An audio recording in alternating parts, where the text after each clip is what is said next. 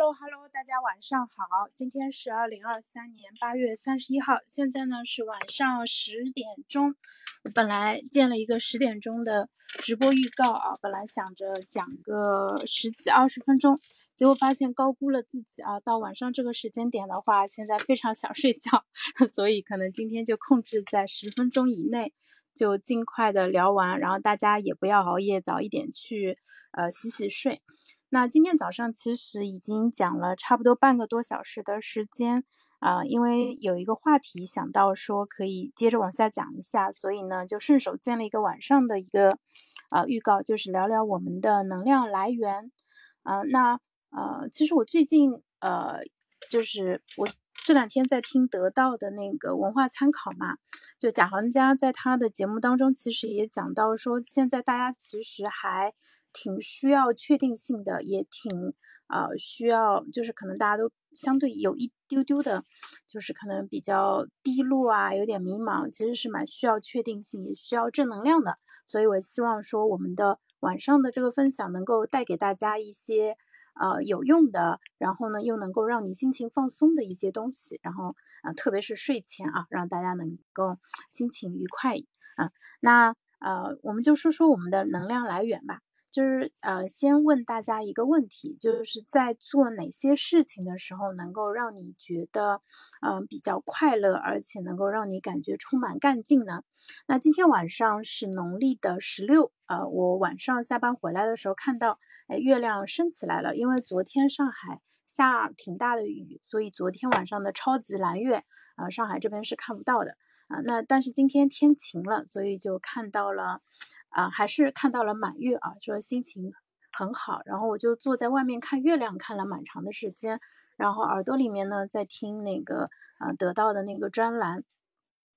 啊，所以呢在听他讲的这个过程中，我就觉得说啊，如果能够在一个就是天气不冷也不热，然后呢坐在一个啊相对比较安静又很安全，然后呢能够看得到月亮的一个地方。然后静静的去欣赏眼前的这个美景，嗯，其实会呃给我们带来很很放松的一个感觉，而且这个时候可能还会脑海当中会浮现出一些啊我们小时候啊读过的一些跟月亮相关的诗，对不对？那不知道大家今年夏天有没有去看呃追光动漫的一个呃电影，就是《长安三万里》，然后里面呢有。写长安的诗，然后当然就是也有一些写月亮的诗啊，对吧？李白就写了很多首，最有名的 就是“举头望明月，低头思故乡”。啊，其实在这个时候，我们以前看过的一些东西，或者是说以前学过的一些跟月亮相关的一些诗歌，可能都会涌上我们的心头。然后我最近其实，呃，就是经常会浮现在我脑海里的一句话，就是说，若无闲事挂心头，便是人间好时节。就能够坐下来安安静静的欣赏，呃，月亮也好，或者欣赏眼前的风景，其实呢，都要求你有一颗，呃，比较安静的心。那一颗安静的心，它可能，呃，对于。很多人来说的，对于我自己来说啊，我我不太我不知道别人是什么情况，但对我自己来说，其实还挺困难的一件事情，就是我我是最近才意识到，其实我还是比较容易啊被外界的东西影响，然后也是很容易啊焦虑啊，或者说产生自我怀疑的一个人啊，因此的话，就是你要让自己安静下来，其实是需要费一些努力的，它并不是像我们以为的那。种，呃，是一种天赋，或者说你有就是有，没有就没有。那这个时候我就想起杨老师在他的文章里面经常会引用的一段话，嗯，就是他讲到，就是有一个汉文学家叫宇文所安，然后呢，他写中国古代的诗人，他写王维嘛，他说王维的诗很多，就是给人的感觉好像是比较那种。啊，宁静悠远，比较淡泊的那种。他说，但是呢，宇文所安说，他说王维并不是天生的一个比较恬淡的一个人，而是花了很大的一个力气让自己安静下来。啊，他里面引用的一句诗好像是叫“安禅制毒龙”。啊，这这个诗我没有背过啊，所以上下文我其实不太懂。啊，但是呢，啊，他说的这个意思我大概明白，就是说一个人如果要呃，大家稍等一下，我关一下窗户，因为外面可能有人在大声说话，对我的思路是一个干扰。嗯，对。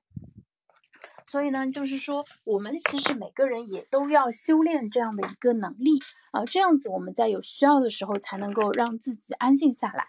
那呃，对于普通人来说，可能我们啊在顺境的时候，或者说在没有什么特别的事情发生的时候，那你觉得？啊，一切尽在掌握，或者说一切都发展顺利，那这个时候保持一个轻松愉快的心情是很自然的一件事情。然后，但是呢，当有事发生，当我们呃处在没有那么顺境的那个情况下，当我们面对一些挑战的时候，我们是否有能力让自己安静下来，让自己从呃焦虑啊愁苦当中去抽身而出，然后去享受？啊，就是在当下那个呃片刻的那个宁静，这个其实对我们提出了一个很高的一个挑战啊，而这个其实就是我们每个人都要修的一个功课。那我自己现在其实也是在做这样的一个练习当中。那为什么这个功课一定要做呢？我们可不可以说我不做这个事情啊？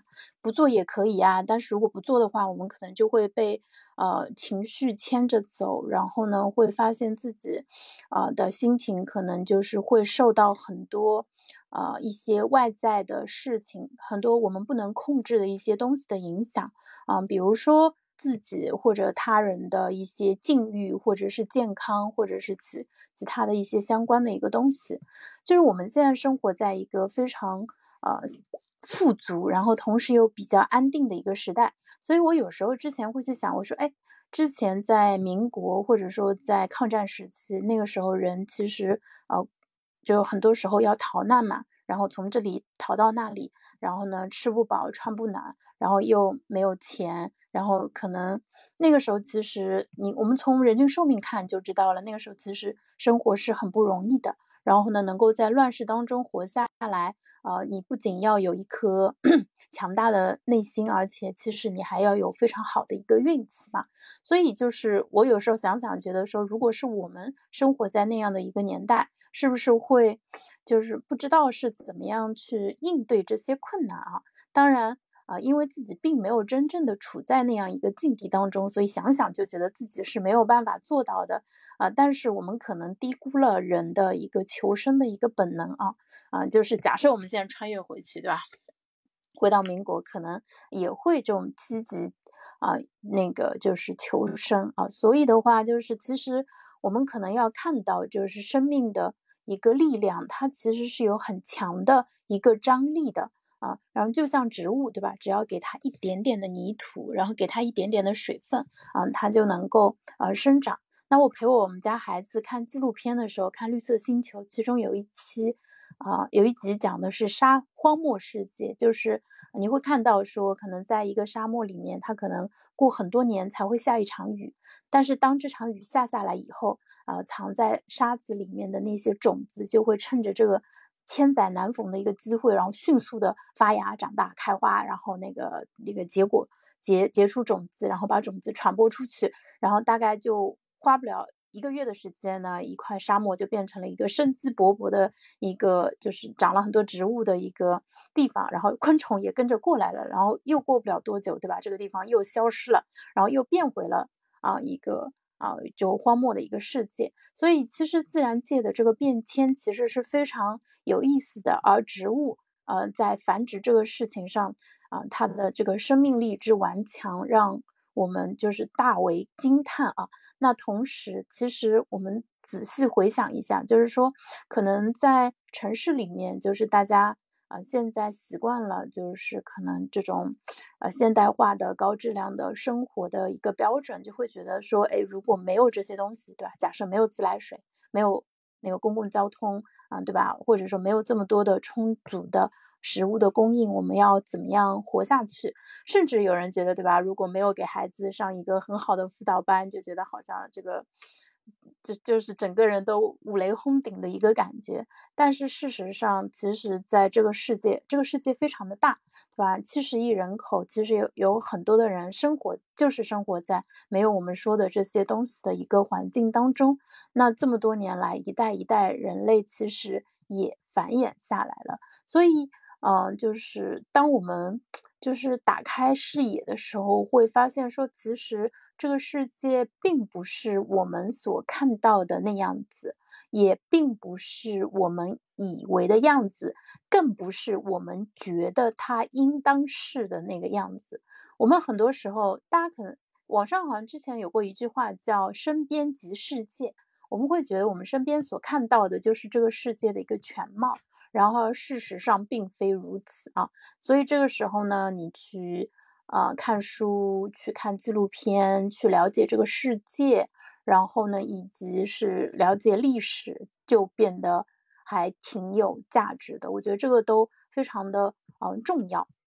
然后今天呢，我也在想说，呃，当我们在做一些事情的时候，比如说我们现在选择呃是来做一个分享，或者说刷一会儿手机。那这在这两个选择当中有什么不一样的地方啊？我自己就是想起了以前古潼提出来的一个概念啊，不对，不是古潼，是彩铜，就是那个精进的作者彩铜啊，他曾经说过，他说我们做一件事情的时候可以用半衰期这个概念，就大家最近如果有看核废水的话，应该对核元素的半衰期有个了解啊，就是一个东西如果衰减到一半，它花要花多少时间？啊，然后那我们在知识和信息上的半衰期，比如说这个东西它可能你转眼就忘掉了，它不会给你带来任何价值，那它的半衰期就是很短的。但是如果这个东西你学了以后，它这辈子都能够啊为你所用，能够持续不断的去帮助你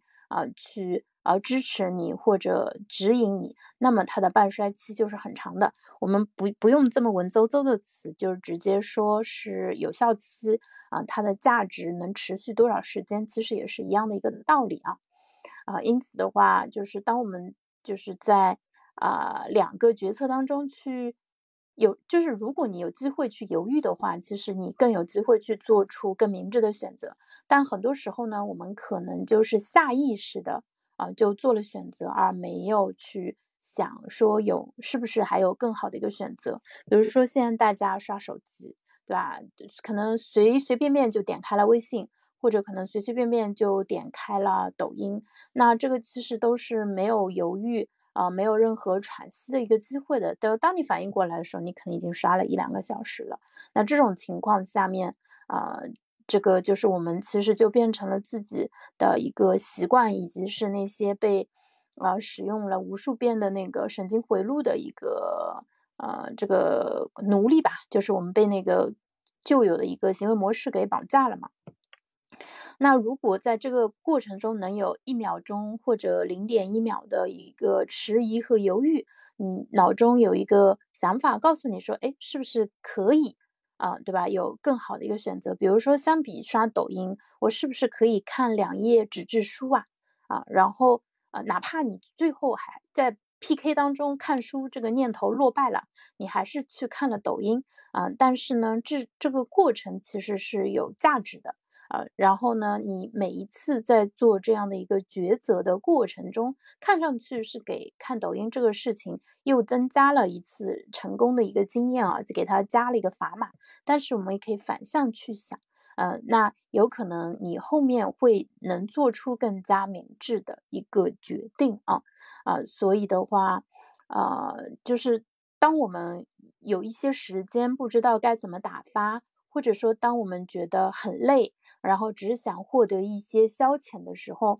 那这个时候其实就是给我们提出的一个考验啊，其实是呃，我们每一次。嗯，做的选择其实都是在为自己想要的生活方式在投票啊，因此的话，我没有选择短视频啊，我选择了，呃，而且我今天我觉得做的比较好的，我也没有去刷那个篱笆 论坛啊，因此的话，我觉得今天来做这个分享，其实也还是蛮开心的。那我们的能量来源，我们简单列举一下啊，吃饭、睡觉，对不对？呃，那个看书。跟人交往，然后跟家人待在一起，跟朋友待在一起，然后呢，呃，相比起打字，其实我更喜欢语音。我觉得语音带给我们的这个感受，其实是真的很不一样的。那呃，大家知道最近 My Club 不是重新上线了嘛？然后他们其实也是在鼓励，嗯，大家成为呃创作者，就是成为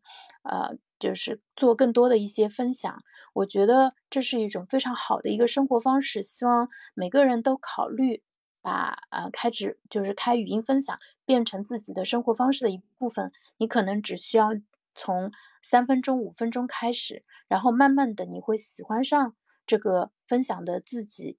啊，喜欢自己分享的内容，然后就会发现说，哎，自己其实真的像一个宝藏一样，有很多东西可以挖掘，就像一口井。就一开始你觉得说好难呀，我也不知道能不能挖出水来，感觉很辛苦。但是挖着挖着，到后面就是对啊，地下水会喷涌而出啊。是的，就是我自己经历过这个阶段啊，也非常推荐大家使用这样的一个方式。嗯，而且当我们在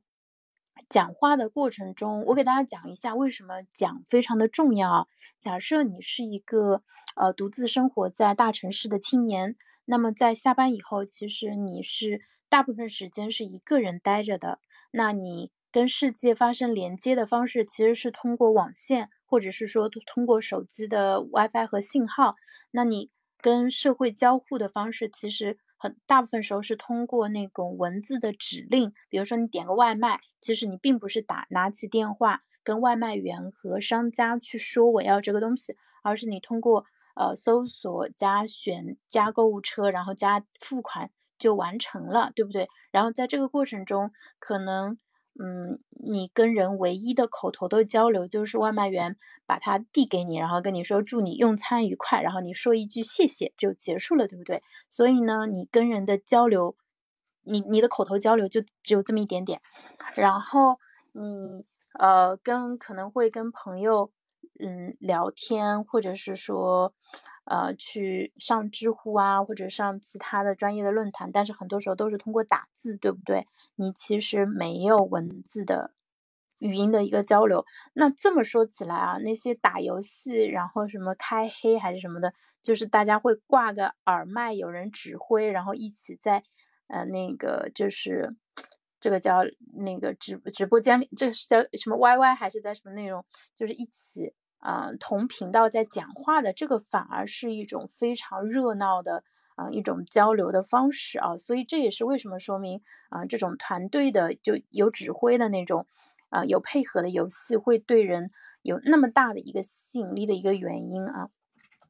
啊，因此的话就是其实我们日常当中跟别人去讲话的一个机会还是蛮少的。嗯，然后我自己有观察到，我发现，呃，很多九五后的朋友，其实很多人都会觉得自己是比较爱的一个人，就是偏内向的，所以他们其实，在工作当中可能也不太会，有一部分人啊，就不太会跟同事会分享很多，他们其实更喜欢是自己一个人待着。那你在工作时间也一个人待着，下班以后其实也是很多时候是一个人待着。其实你开口说话的机会是很少的。那讲话这个能力的话，呃，其实虽然是我们人类非常重要的一个能力，但是它其实也符合一个原理，叫做用进废退。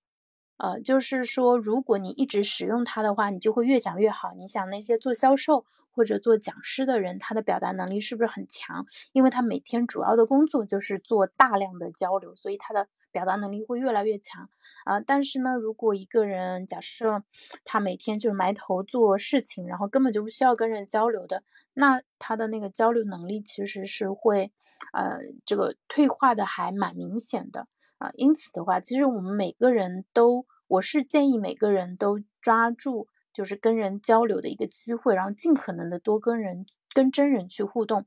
因为呃线上的这个交流实际上它还是隔了一层的，而且就是人跟人之间真正那种非常亲密的呃直接的这个沟通而是没有办法通过文字来达到的，还真的就需要通过口头，就是文字不如语音，语音呢不如面对面。对吧？所以就是见面交流是最好的，但是见面交流它成本稍微有一点高啊，因为两两个人要碰面啊，视频啊，中间还有个视频，视频也还行吧嗯，对。但真正最好的其实还是面对面的一个交流。呃，因此的话，如果说到能量来源的话，我会认为，呃，语音交流其实是一个非常好的一种方式，而跟你的呃家人和朋友呃待在一起，花时间在一起，是一种更好的一个方式。我前几个礼拜有一天带孩子去看露天电影，然后呃看到一半他不肯看了，我们就在边上走了一圈嘛，然后看到有一家呃吃烧烤的店。然后他们家墙上有一排霓虹灯做的字，我觉得蛮有意思的。他说：“嗯，晚上十点钟，呃，坐在这里的你是幸福的，因为你面对的不是电脑，而是你的好朋友。”就是这个理解起来稍微有一点点绕啊，但是我很喜欢他说的这个理念，因为呃，大家在这个。这种餐馆里面吃饭一般不太会一个人吃嘛，嗯，所以呢，你肯定是跟你的好朋友一起在吃，所以呢，你晚上十点钟跟着好朋友一起在外面撸串啊，其实是一件很幸福的一个事情啊，哎，这种幸福我们中年人已经很久没有机会去享受了啊，但是啊，朋友还有家人真的是非常重要。我之前看亲密关系的时候，它里面提到，他说。呃，就是大家可以想一下，就是跟朋友待在一起快乐，还是跟家人待在一起快乐？然后他的答案是，就是当你身边同时有家人和朋友相伴的时候，是最快乐的。就是很多时候，朋友带给我们的快乐会。大于家人给的，为什么呢？因为我们跟家人朝夕相处，没有什么新鲜感，对吧？就要就很多时候，大家两口子吃饭，可能都是各自看个手机，然后没有什么要跟对方交流的。但是朋友，因为见面的次数比较少，新鲜感比较强，而且朋友之间大家给的情绪价值会更足一点嘛，会有更多的比较亲密的。呃，亲就比较情感上比较亲热的一些互动，所以大家觉得是跟朋友玩很开心，然后跟家人反而没有那么开心啊。我小时候也是这么觉得，如果有家庭聚会跟朋友聚会，我会 倾向于选朋友聚会。但是后面会发现说，哎，其实家人可以一直陪伴你很多很多年啊，但是呢。啊，朋友的话，说实话，朋友其实呃，可能走一程，能陪你走一程就已经很好了。就真的从小到大，我们其实可能已经换过很多朋友了，不是故意要换的啊。但是就是走着走着走散了，其实很正常。然后为什么说朋友跟家人都在你身边的时候是最快乐的哇？我觉得这个时候他可能既兼顾了新鲜感，同时呢又呃有那种安全感啊，而且就是。呃，因为你的家人跟你的朋友之间相对来说没有那么熟悉嘛，然后你在中间又起到了一个很好的粘合的一个作用，然后他们之间彼此也有新鲜感，所以这个时候其实是最快乐的。呃，因此的话，呃，今天讲的稍微有点久了，那就先到这里吧。啊，所以呃，大家好好睡觉，然后呢，明天是星期五了，啊，对吧？就是为什，就是正是因为。呃，辛勤工作了一周的时间，所以星期五就变得是一个非常，呃，有价值的，变成一个非常重要的一个奖赏。如果你这一周嗯没有怎么工作，那星期五对你来说其实嗯它也没有特别的一个意义啊。因此的话，呃我我现在是越发感觉到，就是一个人如果想要从工中工作中获得快乐啊，其实最好的办法就是认真工作。就当你认真工作，然后当你从一段很充实的工作当中抽身出来的时候，你这个时候你去休息，你会感觉到说哇，那感觉真的太棒了。啊，就是啊，所以呢，呃，认真工作，好好休息，然后呢，好好睡觉，呃，保持健康，呃，因此今天我们就先讲到这里啦，谢谢大家。那今天啊，明天的直，明天早上我要送孩子去上学，明天早上那个就先取消掉，我们以后有机会再聊。今天先到这里，拜拜。